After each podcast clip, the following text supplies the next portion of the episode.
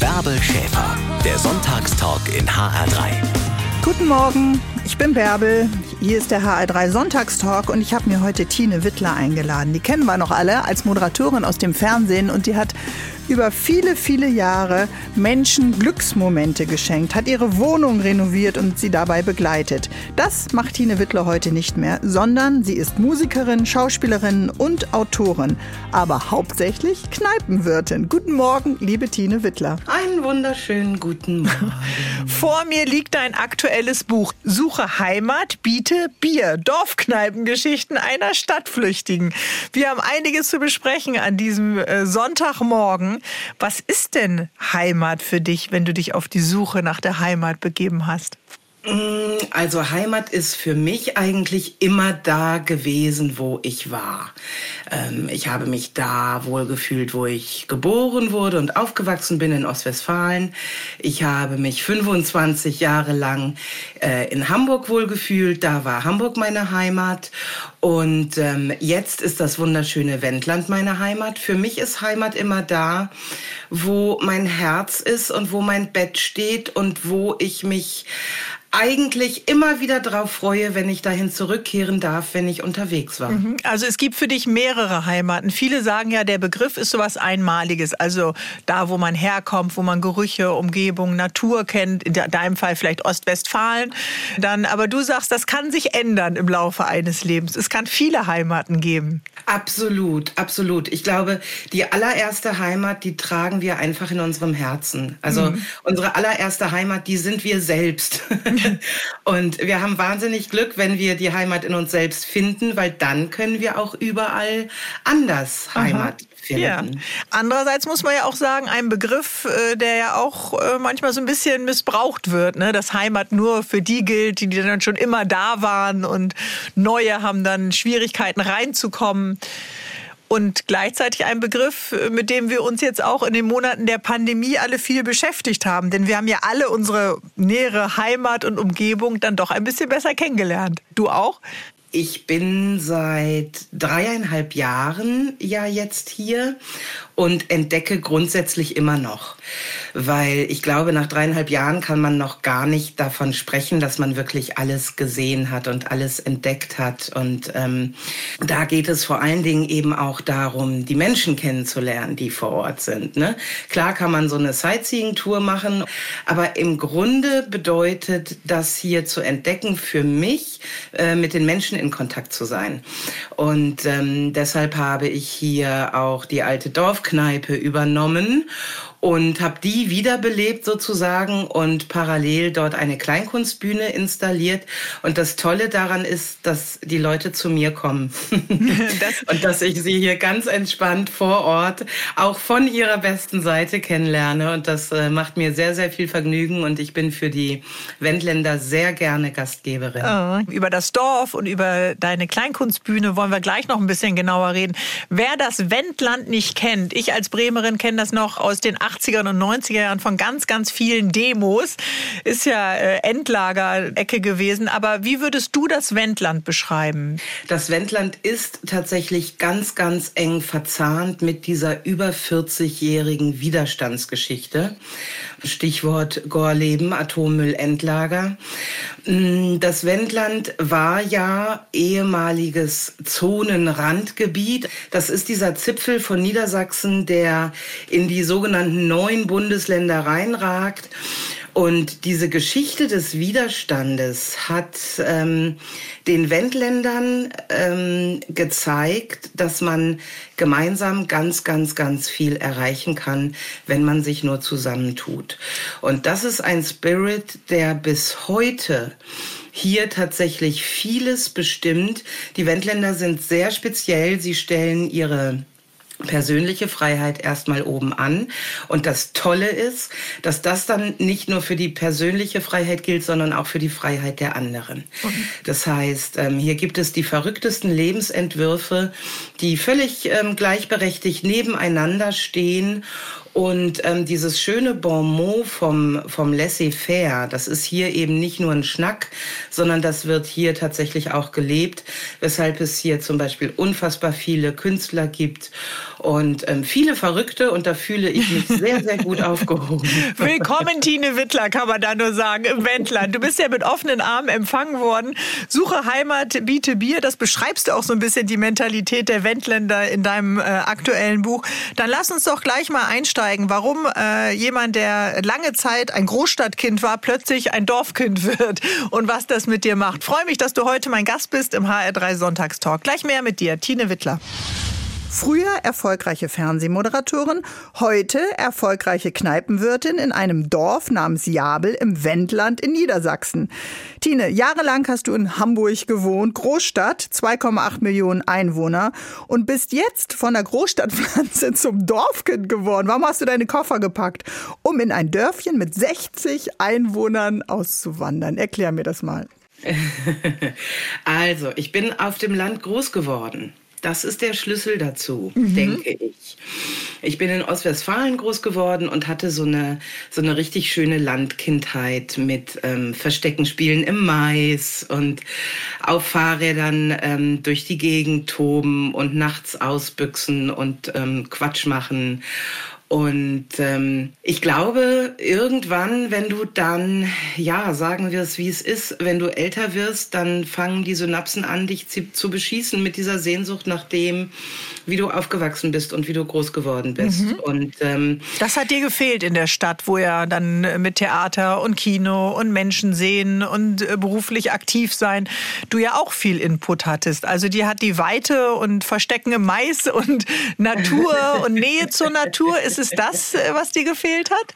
Unter anderem. Also ich hatte in der Stadt irgendwann das Gefühl, dass ich tatsächlich latent überfordert bin. Mhm. Also ich bin ja ein ähm, kreativer Mensch und schaffe sehr viel kreativ. Und dafür brauche ich Inspiration. Und diese Inspiration hatte ich in der Stadt. Über 20 Jahre lang hat mir, hat mir die Großstadt diese Inspiration geschenkt. Und das war dann irgendwann vorbei. Ich glaube, das hängt auch ganz viel mit dem Punkt zusammen, wo man sagt, ich verpasse jetzt nichts mehr, mhm. wenn ich das nicht mehr habe. Ich habe das gelebt und ich habe das auch richtig gelebt. Ne? Ich war immer eine Nachteule, war wahnsinnig viel im Nachtleben unterwegs. Kulturell sowieso, hatte ja mein eigenes Kulturzentrum dort über 15 Jahre lang, konnte jeden Abend dort Gastgeberin sein für Künstler. Und ähm, trotzdem wurde das irgendwann so wahnsinnig viel, auch mit allem drumrum, dass mir, glaube ich, auch dieser, dieser Rückzugsort gefehlt hat, irgendwann für das kreative Schaffen. Mhm. Und den musste ich mir dann neu suchen, sozusagen. Und wie beginnt so eine Suche dann? Also erstmal merkt man das, wenn ich dich richtig verstehe, bei sich selbst, vielleicht eine leichte Überforderung oder die Sehnsucht nach äh, Stille oder einem Raum, wo dann auch Kreativität wieder spürbar ist. Ähm, wie fängt man dann an? Hast du es übers Internet gemacht oder bist du rumgefahren, wo es mir gefällt? Hast du angefangen, irgendwie alte Höfe zu googeln oder?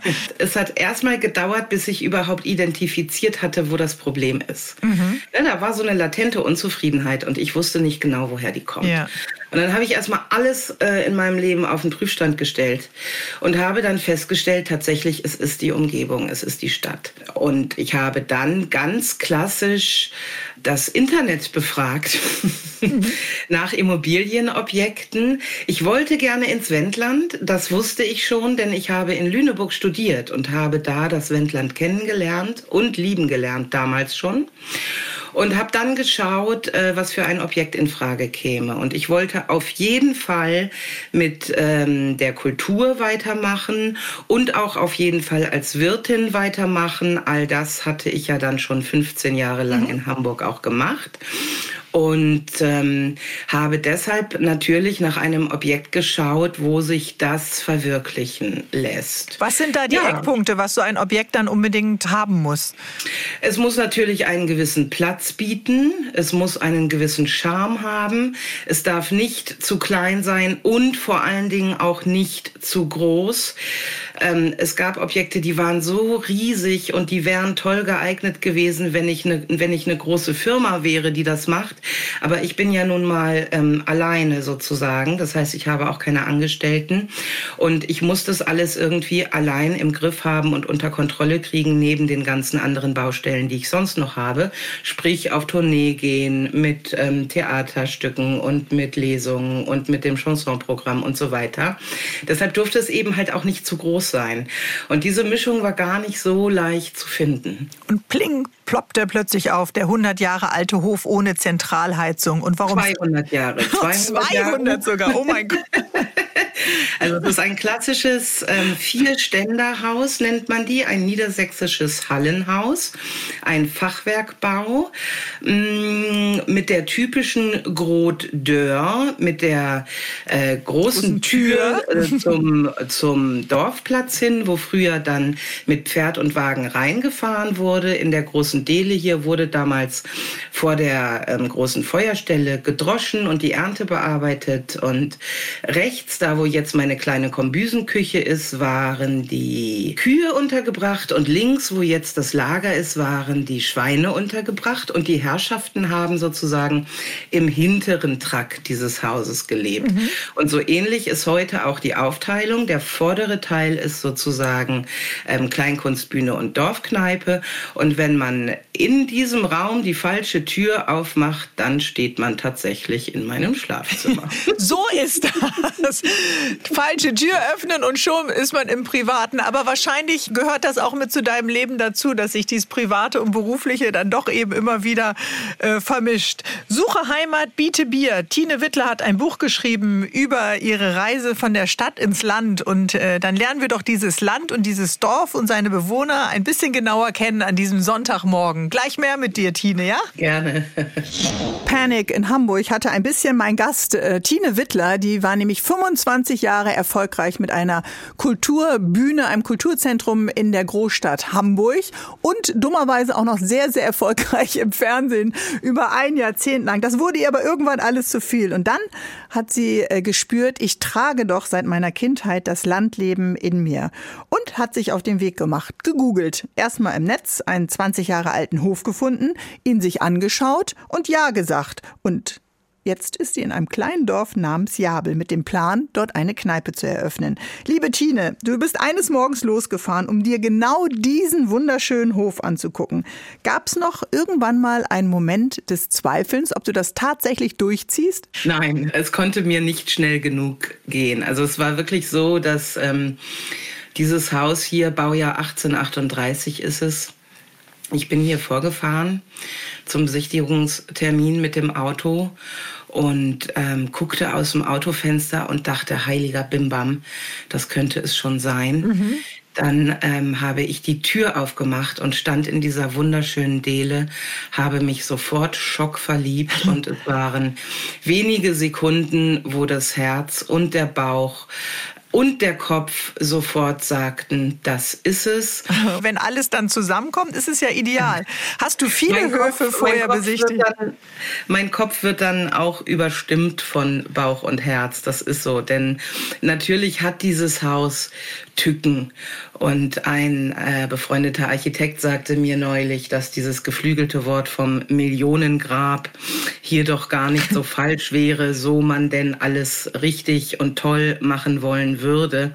Aber das ist eben auch das Tolle, also diesen Anspruch an Perfektion, den habe ich binnen weniger Tage abgelegt. Hier herrscht fröhliches Durcheinander. Man kann nicht alles auf einmal machen. Dieses Haus braucht Liebe mhm. und Aufmerksamkeit. Hm, die bekommt es auch. Aber von diesem Anspruch, irgendwann wird alles fertig sein, davon habe ich mich lange verabschiedet. Okay. Und das bringt zusätzliche Entspannung rein. Das ist Leben. gut, wenn du das schon kannst. Jetzt kann ich mir natürlich vorstellen, als ehemalige äh, super Einrichtungsexpertin hast du natürlich Horden von Handwerker und Handwerker Handwerkerinnen am Start, die sagen, komm Tine, das machen wir dir doch mal alles ganz schnell. Was sind denn die größten Punkte, wo man eigentlich sagen müsste, okay, das müsste oder musste als erstes gemacht werden? Also das ist tatsächlich nicht so. Ich stelle mich genau wie jeder andere in die Warteschlange. Mist, das tut mir bis, leid. Äh, äh, Handwerker Zeit für mich finden und für die Antikhütte, so nenne ich sie liebevoll. Hier ist wahnsinnig viel zu tun. Die Klärgrube hat Klärungsbedarf. Achtung, Wortwitz. Ähm, das Dach ist nicht ganz sauber mehrere defekte Schwellen betteln um Zuneigung. Die Ostwand muss gemacht werden. Kein Fenster ist richtig dicht. Keine Tür schließt richtig. Die Heizsituation ist sehr speziell. Größtenteils eben tatsächlich noch mit Holz. Und da kommt man im Winter gut ins Rennen. Ähm, aber all das gehört dazu. Und all das habe ich genauso gewollt. Und was dieses Haus zurückgibt, ist so unfassbar. Also diese, diese Atmosphäre und dieses, äh, dieses Gefühl der absoluten Geborgenheit. Mhm. Also das Mm, hat dir keine Wohnsituation vorher weder in Lüneburg im Studium noch in Hamburg äh, geschenkt. Kannst du das ein bisschen äh, genauer beschreiben? Was bekommst du? Denn du hast uns ja gesagt, wonach du dich gesehnt hast. Was ist das, was dir jetzt geschenkt wird? Oh, das ist so viel. also zum einen dieses, dieses Gefühl der Geborgenheit in diesem Haus. Dieses Haus atmet wirklich Geschichte. Und oft sitze ich hier allein in der großen Dele mit ähm, einem Rotwein oder einem Sambuka und atme einfach diese Geschichte. Ich stelle mir dann vor, wer ist in diesem Haus schon alles geboren worden? Wer ist in diesem Haus schon alles gestorben? Was ist hier in den 200 Jahren schon alles geschehen? Das beflügelt die Fantasie, das beflügelt die Inspiration für alles, was man kreativ schaffen möchte. Dazu kommt eine erhöhte Nähe zur Natur, was natürlich auch eine ganz große Inspiration ist. Du bist einfach viel dichter dran, auch an Wetterkapriolen und an auch an Unannehmlichkeiten, die das Wetter mit sich bringt. Und ähm, diese Nähe führt eben einfach auch dazu, dass man sich selbst und sein Leben auch einfach mal wieder richtig einordnen kann. Ich meine, was ist man denn? Man ist im Grunde so wahnsinnig unwichtig und unterm Strich auch so, so unbedeutend. Und auf der anderen Seite kriegt man aber im Laufe seines Lebens auch so viel geschenkt, zum Beispiel von Mutter Natur. Und, und dieses Dasein zu begreifen, das gelingt mir erst hier so richtig. Also, liebe Tine Wittler, da müssen wir gleich noch mal einsteigen in diese Ruhe, die du jetzt erfährst und die dir offensichtlich auch ganz viel Kraft schenkt, in dieses Konzept einer Kneipe. Es ist ja kein Café und es ist auch kein Restaurant. In vielen Orten gibt es ein sogenanntes Kneipensterben. Und du sagst aber, ich bin ganz klar eine Kneipenwirtin. Was dahinter dann steckt, klären wir gleich. Und wir müssen natürlich auch noch über deine Stadtkatze reden, die plötzlich eine Dorfkatze werden muss. Ciao, bis gleich, liebe Tine. Bis gleich.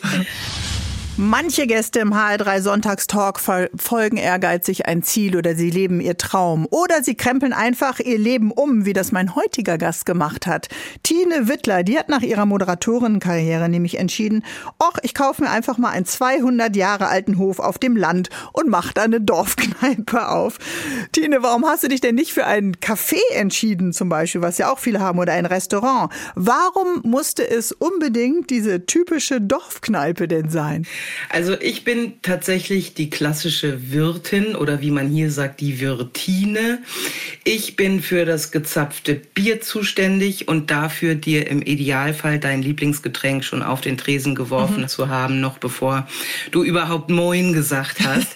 ich bin ein Nachtschattengewächs. Ich liebe den Schnack am Tresen. Mhm. Ich bin keine Köchin. Ich bin keine Bäckerin. Schuster, bleib bei deinen Leisten. Und Cafés und Restaurants gibt es auch hier im Wendland noch halbwegs ausreichend. Aber die guten alten Kneipen, diese richtigen Feierabendbiotope, die als Kommunikationszentrum lange Jahrzehnte dienten in den Dörfern, die sterben einfach weg wie die Woran Fliegen. liegt das denn? Das hat ganz, ganz viele Gründe. Das hängt zum einen mit der zu Tode Regulierung zusammen, was behördliche Auflagen betrifft, was Steuergesetzgebung betrifft. Das hängt damit zusammen, dass dieser Job einfach nicht lukrativ ist. Du wirst niemals reich damit werden. Das hängt damit zusammen, dass es unfassbar viel Arbeit ist für sehr wenig Geld. Ähm, das hängt damit zusammen, dass die alten Wirte keine Nachfolger mehr finden. Niemand möchte diesen doch sehr, sehr anstrengenden und manchmal auch sehr wenig dankbaren Job machen. Mm, und trotzdem gibt es immer wieder Menschen, die ähm, erkennen, wie wichtig diese Orte sind. Und ich glaube, wenn eines Tages die letzte Kneipe geschlossen sein wird, dann werden alle Rotz und Wasser heulen. Und jetzt ist der Moment, wo wir die äh, Menschen brauchen und die Gäste brauchen, um ähm, so etwas wie das Konzept Kneipe, das aus der Zeit gefallen zu, zu sein scheint, zu erhalten. Mhm. Und die Corona-Pandemie wird jetzt noch ihren Teil dazu tun. Also ich habe große Angst, dass wir gastronomisch gesehen einen Teil unserer Vielfalt verlieren. Und da möchte ich eben meinen Teil dazu beitragen und ähm, zumindest mit meinen kleinen Mitteln hier diesen Ort erhalten. Mhm. Ähm, Trotz aller Schwierigkeiten, weil du gerade gesagt hast, es ist nicht lukrativ, es ist auch anstrengend, äh, es hat eben auch äh, Widrigkeiten, äh, die formaler Natur sind. Trotzdem hast du dich dann ja dafür entschieden. Geht es dir dann darum, diese Kultur zu erhalten? Also wir haben ja Clubs und wir haben Bars und trotzdem ist ja eine Kneipe auch noch mal besetzt bei jedem von uns mit ganz bestimmten Bildern. Absolut, das ist das, was ich eben sagte. Also es geht um diesen Ort, der nicht besetzt ist, zum Beispiel durch eine Szene. Mhm. Ähm, in die Dorfkneipe gehen sie alle von 18 bis 80. Und ähm, hier treffen Menschen aufeinander, die mh, sich bei Tage vielleicht nicht begegnen würden. Hier ist es auch nicht wichtig, wer du bist oder was du machst oder was du für einen Job machst oder ob du Kohle hast oder das zählt hier alles nicht. Das Einzige, was hier entscheidend ist, ist, dass du reinkommst, ein freundliches Gesicht machst und Bock hast auf einen schönen Abend und offen bist für Gespräche mit anderen. Und das ist so ein bisschen so eine, einer der letzten filterblasenlosen Orte, der uns bleibt, wo mhm. wir auch wirklich einfach nur durch Offenheit einander begegnen können. Und diese Orte zu erhalten, finde ich tatsächlich sehr, mhm. sehr wichtig. Welchen Anfängerfehler kann man denn machen, wenn man eine Kneipe übernimmt? Oh, da gibt es unfassbar viele. Also Kalkulation ist natürlich ein ganz wichtiger Punkt. Mhm. Seine Warenwirtschaft im, im, Blick zu halten, ist ein ganz wichtiger Punkt. Die Posten Bruch und Verderb im Blick zu erhalten. Ähm, das ist jetzt das von der buchhalterischen oder von der wirtschaftlichen Seite her gesehen. Man braucht ein sehr, sehr starkes Nervenkostüm, ähm, um in jeder Situation ähm, die Kontrolle zu behalten. Man muss äh, sich vor allen Dingen ein starkes starkes Nervenkostüm zulegen in Bezug auf all die anderen, die deinen Laden ja besser können als du selber. Ähm, der erste Rat, den ich immer jemandem geben würde, der sowas macht, ist, versuche nicht, es allen recht zu machen, denn das mhm. wird dir niemals gelingen und dann wirst du dein Konzept verwässern und du wirst nicht mehr du selbst sein. Das heißt, es ist wichtig, eben seine eigenen Prinzipien und Maßstäbe zu haben, ein Konzept zu haben, ähm, den, den, das, was man machen möchte, vor Augen zu haben und das dann so gut wie möglich zu machen und vor allen Dingen dabei zu bleiben. Wenn du auf dem Land eine neue Gastronomie eröffnest, musst du mit drei bis fünf Jahren rechnen, bis sich das Ganze gesetzt. Also auch finanziell ein bisschen einen langen Atem haben. Vor allen Dingen, wenn es nur 60 Einwohner in einem Dorf gibt, da weiß man ja auch, okay, man braucht vielleicht auch noch die aus den Nachbardörfern, damit sich das finanziell ein bisschen lohnt.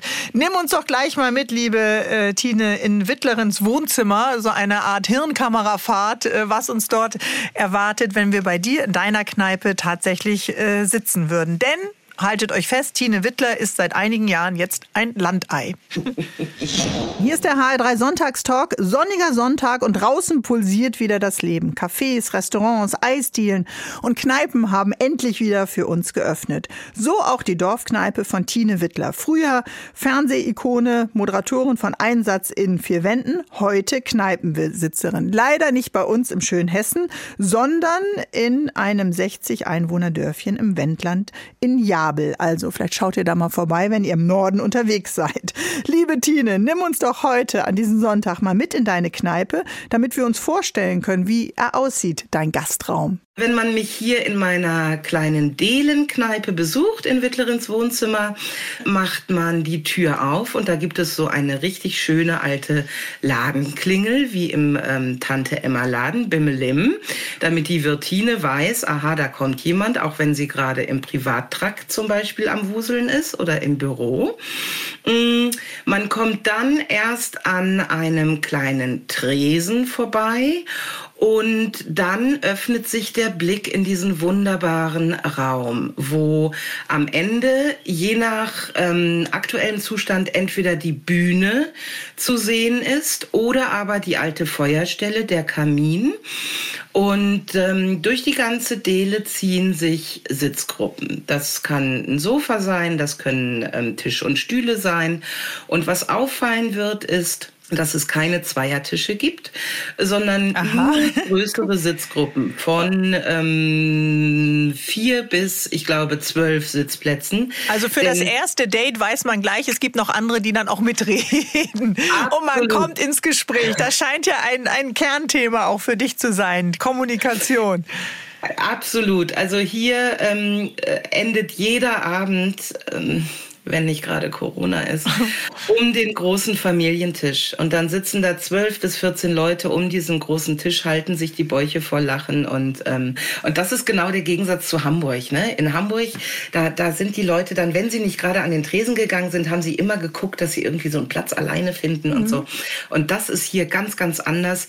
Ähm, hier wackeln tatsächlich die Wände, weil die Leute alle gleichzeitig lachen. Und das ist wunderschön. Das ist schön und das verbindet dann ja auch und lädt wahrscheinlich dann eben eben auch wieder ein, wenn man einen guten Abend hatte, um dann wiederzukommen. Jetzt hast du es ein, zwei Mal schon angesprochen. Gastroszene ähm, war eben äh, auch lange zu. Was heißt das denn äh, für dich? Wie hast du die Monate überstanden? Du hast ja gerade gesagt, wenn man eine Kneipe eröffnet, soll man sowieso einen längeren, finanziell längeren Atem mitbringen. Aber da rechnet ja keiner damit, dass dazwischen noch eine Pandemie kommt. Mhm. Ja, ich bin ja quasi, entschuldigt die Ausdrucksweise, aber ich bin ja dreifach in den Arsch gekniffen. weil ich äh, freischaffende Bühnenkünstlerin mhm. bin, weil ich eine Gastronomie betreibe und weil ich als Kulturveranstalterin tätig bin. Also dreimal den Hammer auf den Kopf bekommen und Tine ja. Wittler lässt sich da nicht unterkriegen oder wirst du dann kämpferisch? Hast du für alle drei Bereiche äh, Hilfen beantragt? Nee, also wir haben uns hier zu Anfang der Pandemie sehr auf die ähm, Füße gestellt und sehr gekämpft. Ähm, Wittlerins Wohnzimmer ist ja Spielstätte auch für den örtlichen Kulturverein und mit diesem Verein haben wir dann zusammen im vergangenen Mai war das, glaube ich, das kleinste Autotheater der Welt hier bei mir im Garten eröffnet. Da gab es fünf Pkw-Stellplätze. und da habe ich mir zwei Wochen lang die Seele aus dem Leib gespielt vor den Autos. Ähm, das war natürlich nichts, wo viel Geld reinkam, aber man konnte wenigstens etwas machen. Mhm. Dann kam der Sommer, da konnten wir, ich glaube, drei oder vier Outdoor-Events konnten wir machen. Und dann kam der November-Lockdown, der erneute. Und ab dem Zeitpunkt war auch bei mir tatsächlich der Ofen aus. Das heißt, deine Kraft war zu Ende oder was meinst du mit der Ofen genau, aus? Genau, mhm. genau. Kraft war zu Ende. Ich hatte zum Beispiel ein Jahr lang probiert für mein aktuelles Theaterstück Halbnackte Bauarbeiter. Das ist ein Ein-Personen-Stück. Dafür hatten wir ein Jahr lang geprobt. Dann habe ich Ende September die Premiere gespielt und noch zwei weitere Vorstellungen und dann war der Ofen schon wieder mhm. aus. Und all das in Kombination hat dann so am Akku gezogen, dass ich ähm, so acht Wochen bestimmt abgetaucht bin und zwar so richtig abgetaucht mm, und erstmal ähm, überlegt habe, ob ich überhaupt weiterhin als freischaffende Künstlerin mhm. ähm, leben kann. Ziehst du durch oder verkaufst du wieder und suchst dir ein neues Leben? Und ähm, ich habe dann einen Plan B entworfen. Und das Witzige ist, ab dem Moment, als ich diesen Plan B hatte, mehrten sich die Zeichen, dass ich es doch irgendwie schaffen kann. Mhm. Und dann erwachte der Kampfgeist wieder. Und ab Januar ging es hier dann wieder rund. Da haben wir dann hier gerödelt wie die Wahnsinnigen, um die Kleinkunstbühne zu einer Hybrid- und Streamingbühne umzubauen. Ah, okay. Und, und wir hatten zwischenzeitlich unsere Streaming-Premiere von hier und das ist so irre, diesen alten 200 Jahre alten Kasten mit so einer modernen Technologie zusammenzubringen. Ähm, das ist was, was ich schon wieder so faszinierend fand, dass ich dachte, okay, mhm. da gehen wir jetzt ran. Wieder ein und neues Leben für den Hof und trotzdem muss das ja eben auch äh, finanziert werden. Darf ich noch ganz kurz fragen, was wäre denn ja. der Plan B gewesen? Da bin ich doch neugierig jetzt. Ne, den alten Kasten zu verkaufen und wieder zu verlassen mhm. und irgendwo eine kleine Wohnung zu suchen und eine Festanstellung. Also dann wieder ein ganz anderes Leben, wie du sagst, was Neues aufbauen. Aber offensichtlich bist du ja der Typ, der auch das Vertrauen in sich hat. Wenn das eine nicht geht, schaffe ich dann auch äh, das andere. Naja, ich glaube, es geht darum, eine klare Entscheidung zu treffen. Also das ist das, was, was äh, die, die Arbeit dann war im November und Dezember, die zu leisten war. War wirklich sich die Frage zu stellen, hast du die Kraft? Mhm ähm, den Weg weiterzugehen. Und es gab viele Tage, da dachte ich, ich habe die Kraft nicht. Und dann kam aber eben auch Unterstützung. Also ich habe zum Beispiel über den Verein so viele Mitstreiter, die hier ehrenamtlich mit anpacken, dass mit dieser Streamingbühne, das wäre gar nicht möglich, wenn ich alleine wäre. Mhm. Also ähm, da kam dann so viel Engagement auch und so viel Hingabe und so viel Herzblut von anderen. Und das trägt dich dann dadurch. Mhm. Und das ist vielleicht eben das, auch das Besondere dann an dieser Nähe auf dem Land, dass äh, man sich kennt, zusammenhält und in diesem Fall hat es ja auch funktioniert. Liebe Tine Wittler, freue mich, dass du heute mein Gast des Tages bist. Gleich mehr mit dir. Tiere überall, die Nachbarn links und rechts äh, und man selbst natürlich mittendrin. Je kleiner das Dorf, desto mehr gehört man dazu. Ist das so? Frage ich Tine Wittler, die von Hamburg aufs Land gezogen ist.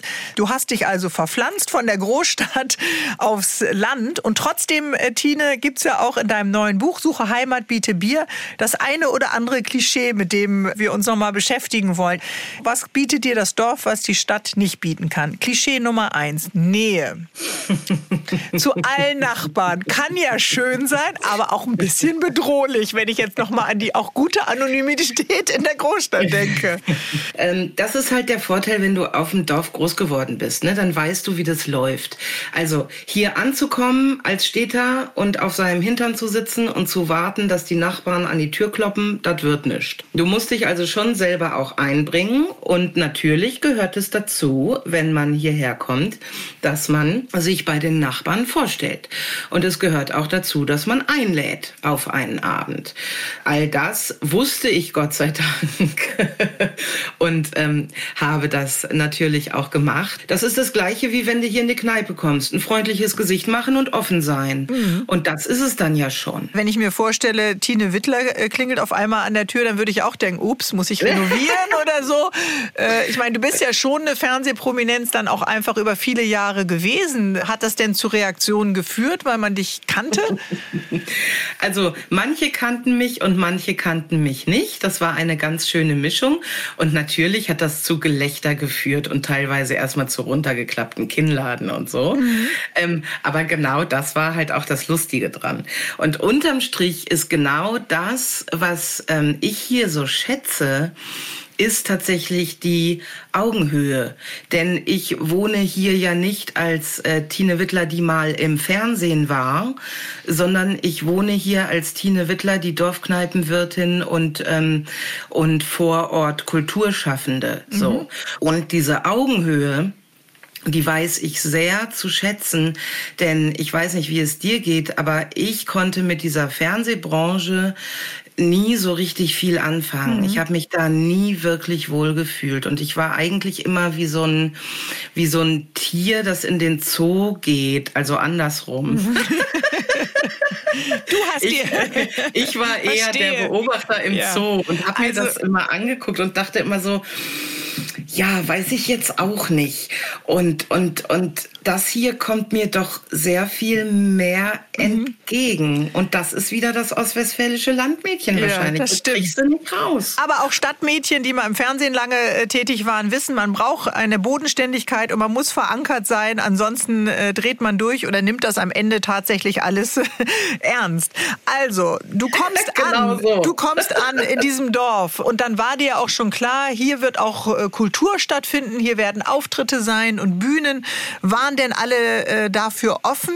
Weil ich kann mir vorstellen, wenn bei so wenig Einwohnern jemand Neues dazukommt, dann verändert das ja auch eine Dorfstruktur. Nee, die haben sich schon alle gefreut. Mhm. Klar. Weil das ist ja toll, wenn ähm, es so einen kommunikativen Ort wieder gibt und wenn da zumindest ein bisschen mal was los ist. Ne? Mhm. Also ich denke, ich darf behaupten, dass ähm, ich und auch meine Pläne hier wirklich mit, mit offenen Armen aufgenommen wurden.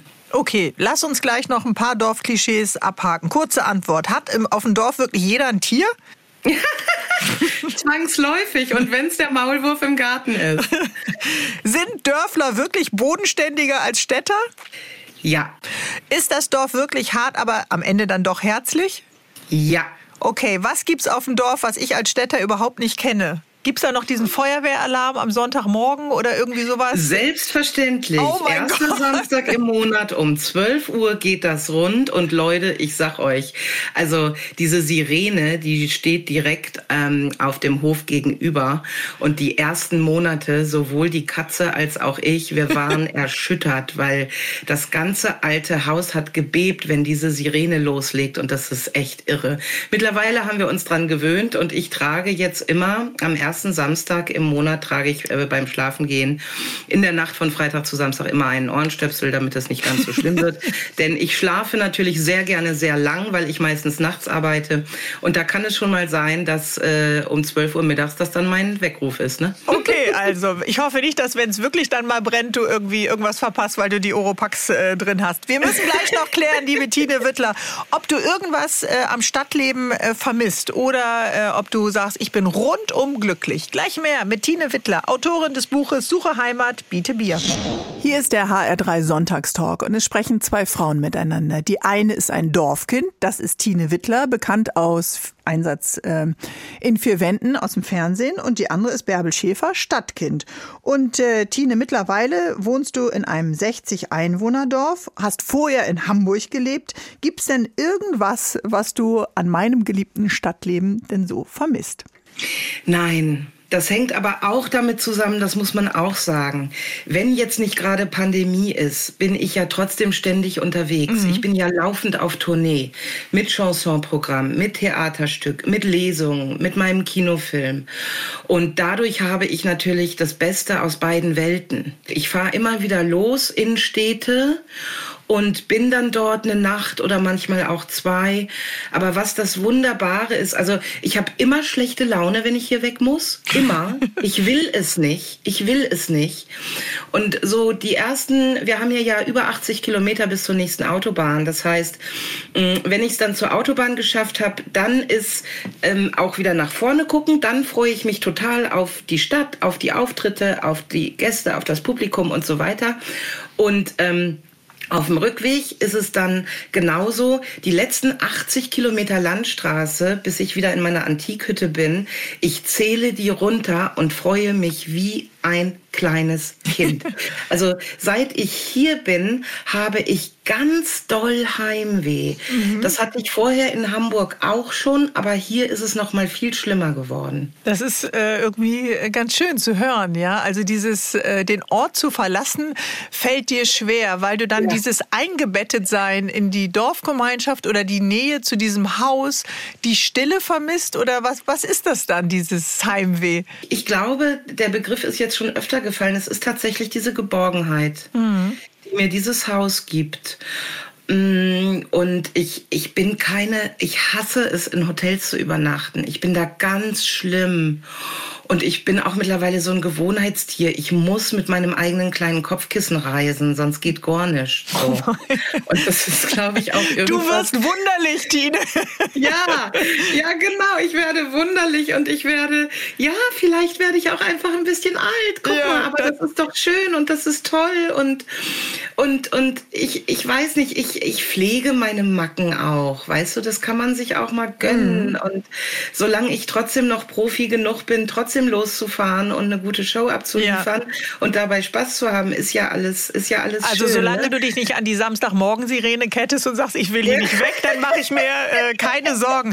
Aber es klingt ja trotzdem ein bisschen wie eine Aussteiger-Story aus der Großstadt. Äh, ich habe jetzt genug von Asphalt und ich lebe jetzt meinen Traum, obwohl du ja vorher nichts gemacht hast, was auch schlimm war. Du hattest dort ja auch eine Kneipe und Bühne und auch äh, genau. Auftritte. Und viele haben ja jetzt diese Sehnsucht, auch durch Corona, sich einen Campingbus umzubauen, äh, die Umgebung naturstärker zu spüren und es dann tatsächlich auch äh, zu machen. Bist du da so ein bisschen auch stolz auf dich, dass du auf dich auch gehört hast. Damit haben wir ja das Gespräch heute auch so angefangen, dass du gemerkt hast, da ist so ein kleiner, unruhiger Wurm, der bohrt und nagt so in mir. Ich muss was verändern.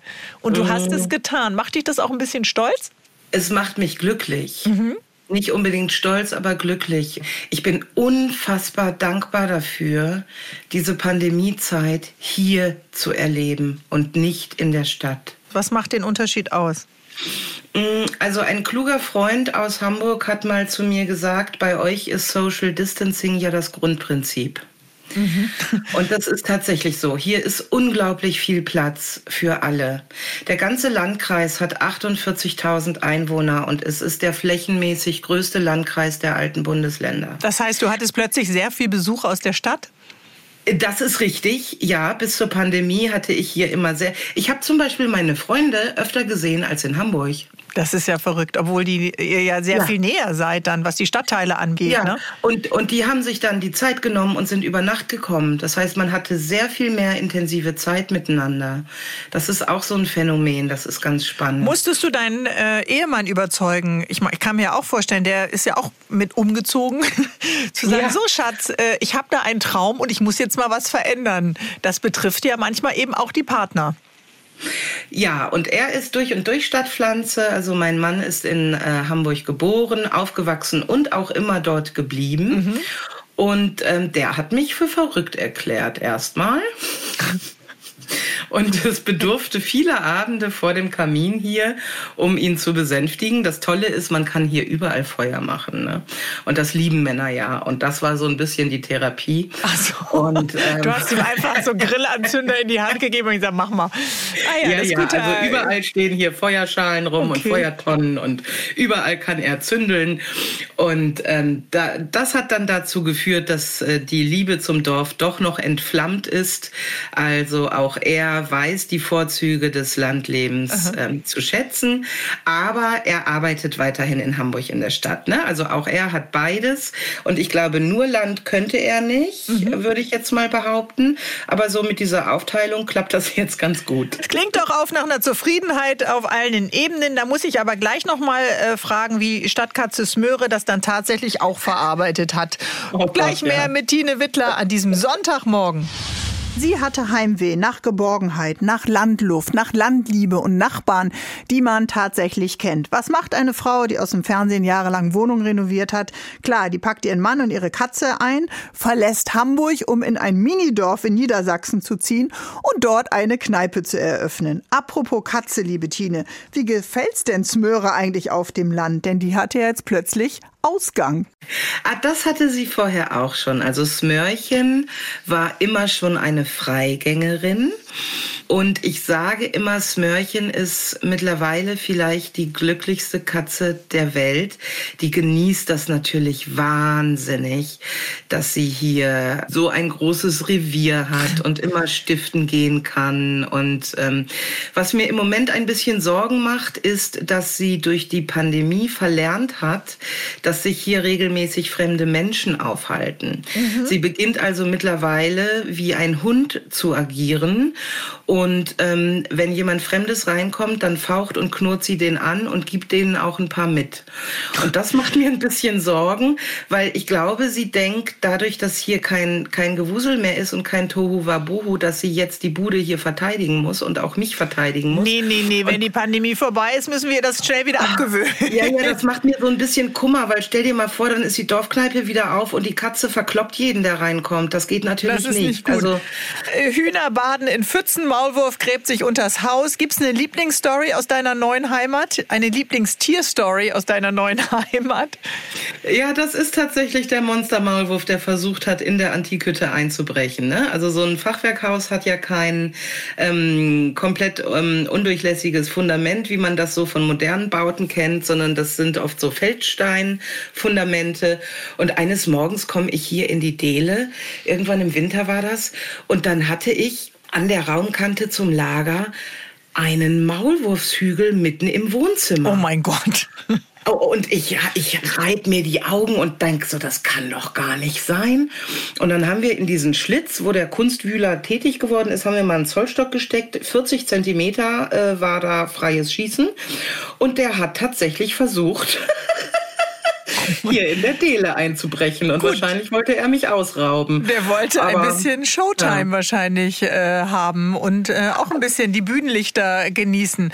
Was macht man dann? Also man braucht ja auch für bestimmte Dinge auf dem Land Erfahrung. Ich wüsste erstmal gar nicht, was ich, was ich machen soll. Naja, in dem Fall kannst du nicht viel machen. Also ich habe dann seufzend diesen, diesen äh, Berg Erde abgetragen und wieder rausgebracht und habe dann da was drüber gestellt. Ich bin da mal kurz eben drüber gewittlert. Ja. Und ähm, jetzt kann er an der Stelle nicht mehr graben. Jetzt steht da was drauf. Und er hat dann auch nicht versucht, an einer anderen Stelle wieder rauszukommen. Ähm, aber umso heftiger macht er jetzt im Garten weiter. Also ich glaube 132 Maulwurfshaufen ist der oh aktuelle Stand. Da braucht man dann doch auch starke Nerven. Und da sind wir wieder beim Thema Perfektion. Also eine satte grüne Wiese ohne Maulwurfshügel. Gibt es nicht. Leute, das gibt hier nicht. Da müsst ihr woanders hin. Okay. Und das äh, trägt vielleicht auch ein bisschen dazu bei. Du hast es schon einmal ähm, äh, erwähnt, diese äh, Gelassenheit und das Nicht-Perfekte eben auch zulassen können. Das nehme ich mit von deiner Reise vom Stadt, äh, von der Stadt aufs Land. Ist das etwas, was für dich auch ähm, tatsächlich ein, ein großes Geschenk ist? Absolut, absolut. Und ähm, weißt du, wir leben in, in so einer Welt, wo alles durchformatiert ist und wo ähm, dieser Selbstoptimierungswahn um sich greift. Und wir versuchen alle immer noch effektiver zu sein, noch ähm, ähm, wirtschaftlicher, noch, äh, äh keine Ahnung, schöner, gesünder, jünger, klüger, bla, aufgeräumter, innerlich wie äußerlich. Weißt du, letztendlich diese ganze Zeit, die wir darauf verwenden, in irgendeinem Gebiet oder irgendwo diese angebliche Perfektion zu erreichen, damit beklauen wir uns selber in der Lebenszeit, in Spontanität und in einfach machen und mhm. genießen und auch mal über die Stränge schlagen und einfach gut zu sich selber sein, so. Und ähm, das finde ich wahnsinnig wichtig. Mhm. Und ich merke, wenn man ähm, damit fein ist, dass dann vieles besser von der Hand geht und dass man auch viel ja optimistischer sein kann und fröhlicher, weil einfach dieser selbstgemachte Druck weg ist. Mhm. Und das ich glaube, cool. das ist ganz äh, wichtig. Und das nehmen vielleicht auch viele von uns Hessen und Hessinnen dann mit in diesen Sonntag. Und ich freue mich, wenn ich mal wieder am Norden bin, in Jabel, mit dir ein frisch gezapftes äh, dann tatsächlich in deinem Wohnzimmer trinken zu können. Mit oder ohne Maulwurf, das ist mir egal. Ich schaue einfach auf deine Maulwurfshügel im Garten und krieg dann als Hundebesitzerin eine gewischt von deiner Katze Absolut. und werde ganz glücklich Absolut. sein. Also, ich danke dir für deine Zeit und wünsche dir noch einen wunderschönen Sonntag, liebe Tine. Und ganz viel ähm, ja, innere Zufriedenheit und ähm, Spaß mit deinen Gästen. Vielen, vielen Dank und äh, bleibt bitte alle gesund und solidarisch. Das ist wichtig. Das machen wir. Tschüss. Ciao. Zu Hause in Hessen.